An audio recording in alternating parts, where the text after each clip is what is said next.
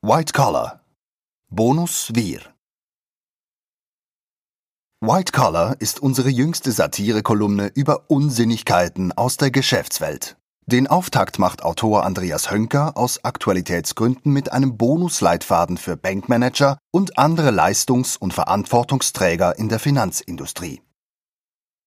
Gut gibt es Boni, diese relativ moderne Erfindung, die auf die phänomenalen Marketingkünste von sich sehr gut verkaufenden Investmentbankern in den 1970er Jahren zurückzuführen ist, hat es möglich gemacht, die Mitarbeitenden am Erfolg zu beteiligen, die Produktivität massiv zu steigern und großartigen Mehrwert für die ganze Menschheit zu generieren. Also eine bessere Welt für alle zu schaffen. Damit dies so weitergeht und auch Sie einen angemessenen Bonus erhalten und die Welt noch ein wenig besser wird, gilt es, folgende Regeln zu beachten. Sich zu den Bonusfestsetzern, insbesondere zum Chef, immer loyal verhalten. Und zwar das ganze Jahr. Das heißt nicht zwingend, dass Sie zum Speichellecker werden müssen, aber bewegen Sie sich zur Sicherheit zumindest in diese Richtung. Und vermeiden Sie jegliche Kritik. Die in Managementbüchern verbreitete Ansicht, kritische Mitarbeitende seien wichtig und brächten das Unternehmen weiter, können Sie beim Bonus definitiv vergessen.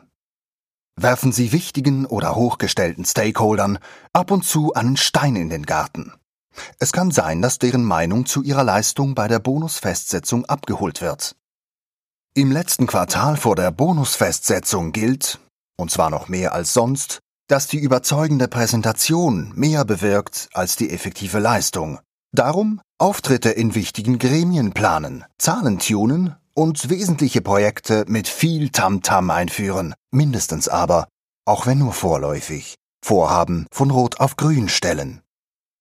Falls Sie im letzten Jahr nichts zustande gebracht und nur im Pyjama Homeoffice gemacht haben, verkaufen Sie Erfolge von anderen als die eigenen. Sie werden hoffentlich Mitarbeitende haben, die etwas zum Erfolg geführt haben, das Sie verkaufen können. Falls auch Ihre Mitarbeitenden nichts Brauchbares geliefert haben, Überlegen Sie, wer im Umfeld etwas Großartiges geleistet hat oder in welchem Steuerungsausschuss eines erfolgreichen Projektes Sie saßen. Und verkaufen Sie dieses Resultat als eigenen Erfolg. Hängt Ihr Bonus von äußeren Faktoren ab, etwa von so etwas Unfairem und Nebensächlichem wie der Börsenkapitalisierung oder dem Verkaufserfolg, machen Sie für negative Entwicklungen den Vorgänger oder schwarze Schwäne, auch imaginäre, aber jetzt natürlich Corona, selbst wenn die Kausalität fehlen sollte, wird hier niemand widersprechen, verantwortlich und zeigen Sie auf, dass es ohne Ihre außerordentliche Leistung noch viel schlimmer gekommen wäre. Wird Ihr Bonus aus einem größeren, übergeordneten Bonustopf bezahlt, mindern Sie die Leistung anderer Berechtigter herab, um mehr zu bekommen.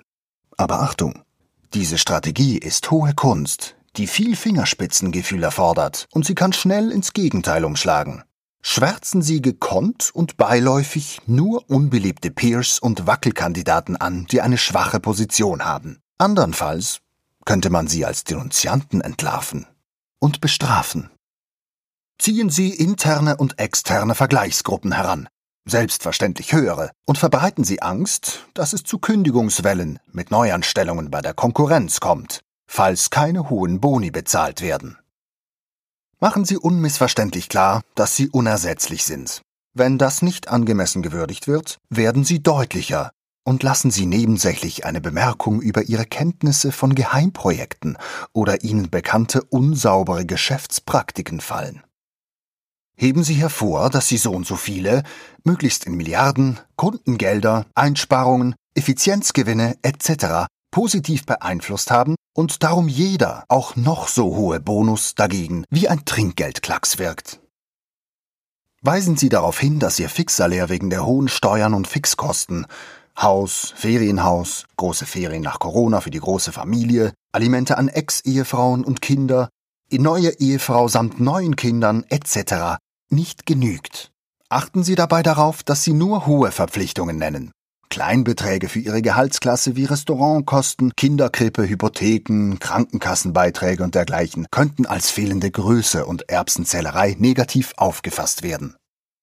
Betonen Sie die Bedeutung des Bonus für die zukünftige Motivation und machen Sie dabei klar, dass Sie vorwiegend intrinsisch hoch motiviert sind, der Bonus aber eben die zusätzliche Extrameile ermöglicht und ein zu tiefer Bonus sowohl ihre intrinsische als auch die extrinsische Motivation empfindlich schwächen würde.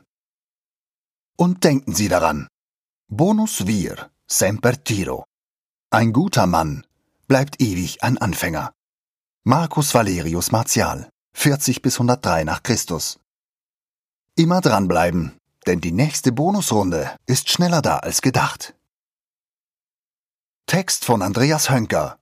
Gesprochen von Philipp Graf. Eine Zusammenarbeit von dieonliner.ch und der Speech Academy Schweiz.